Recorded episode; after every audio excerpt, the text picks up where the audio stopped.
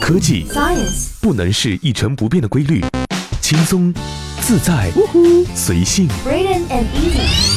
元气主播玩转鲜活科技，尽在元气少女情报局。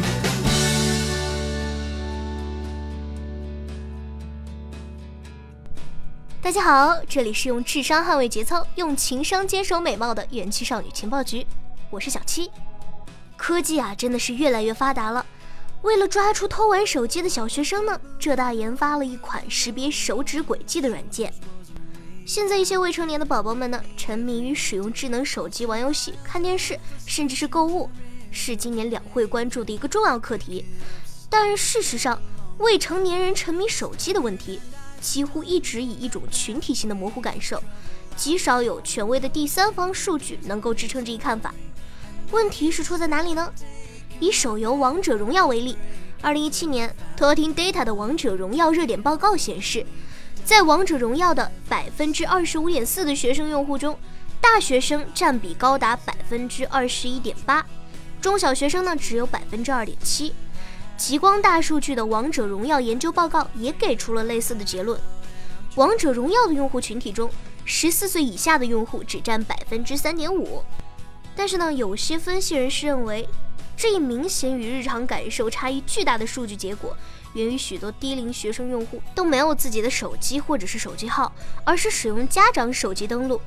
这使得依靠技术手段或者仅依靠用户行为进行数据分析时，容易产生比较大的误差，造成低龄用户占比数据比实际数据偏低的问题。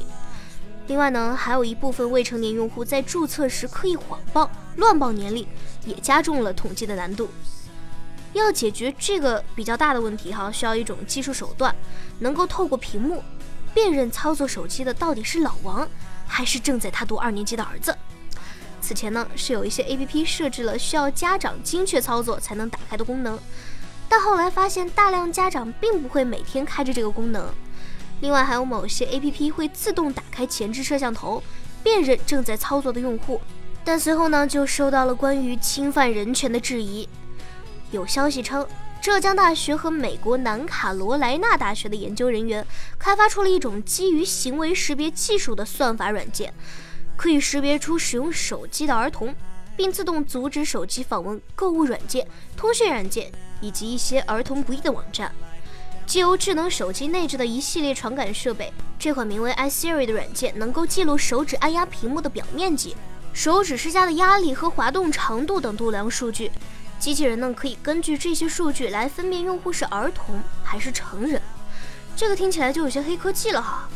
浙大电气工程学院智能系统安全实验室季小雨介绍称，研究团队从智能手机上的正常触摸操作中，总计提取了三十多项特征，用来分辨儿童和成人用户。如在尺寸方面，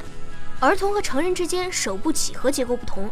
儿童的手部是较小的，而手指触碰点较一般成人短，因此呢，儿童往往会在较窄的屏幕范围内接触，并以较短的轨迹滑动。同时，与成年人相比呢，儿童与智能手机互动的灵巧性差。孩子们在智能手机上的每次触摸都比成人慢，速度也比较慢。当他们尝试在两次触摸操作之间切换时，即从轻击到滑动时，情况也是如此。这可以归因于儿童的身体尚未成熟，因此会影响他们在使用手机执行任务时的反应。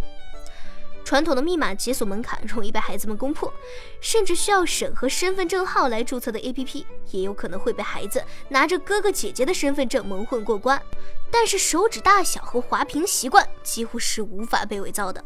据了解，该款软件已经完成了内测，测试结果表明，通过单次滑动成功识别儿童用户的准确率达到了百分之八十四，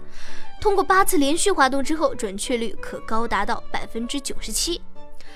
值得一提的是，机器学习的数据以及此实验的结果源于研究人员设计的一个简单的游戏程序。孩子们拿到手机后，首先要点击输入一串 PIN 码，然后就可以开始玩一个名为“二零四八”的流行益智游戏。在输入 PIN 码阶段，研究人员得到了点击手势“二零四八”这个游戏靠滑动合并屏幕上的一些小方块来完成。研究人员呢就得到了滑动手势。在这个实际的落地层面呢，Siri 面对着一个现实的问题，就是包括苹果在内的很多手机品牌，并不允许第三方软件直接收集用户的触屏数据，这涉及到隐私和安全等诸多问题。未来呢，Siri 团队是自己开发相关应用程序，还是将技术打包出售给游戏、娱乐、电商等互联网公司，或是将之付诸公益呢？仍然有待观察。对于一些难以监管未成年用户行为而正饱受社会政策舆论压力的快手、抖音、火山小视频、王者荣耀等软件来说，这一技术或将带来新的思路。嗯，关于 Siri 团队对此问题的打算，记者致电了浙大电气工程学院科研与开发科，但没有得到回复。据了解，Siri 算法相关论文已经发表在了移动技术大会上，不过呢，还尚未被整合到操作系统中。好了。这一期的元气少女情报局就到此结束啦，让我们下期再见喽，拜拜。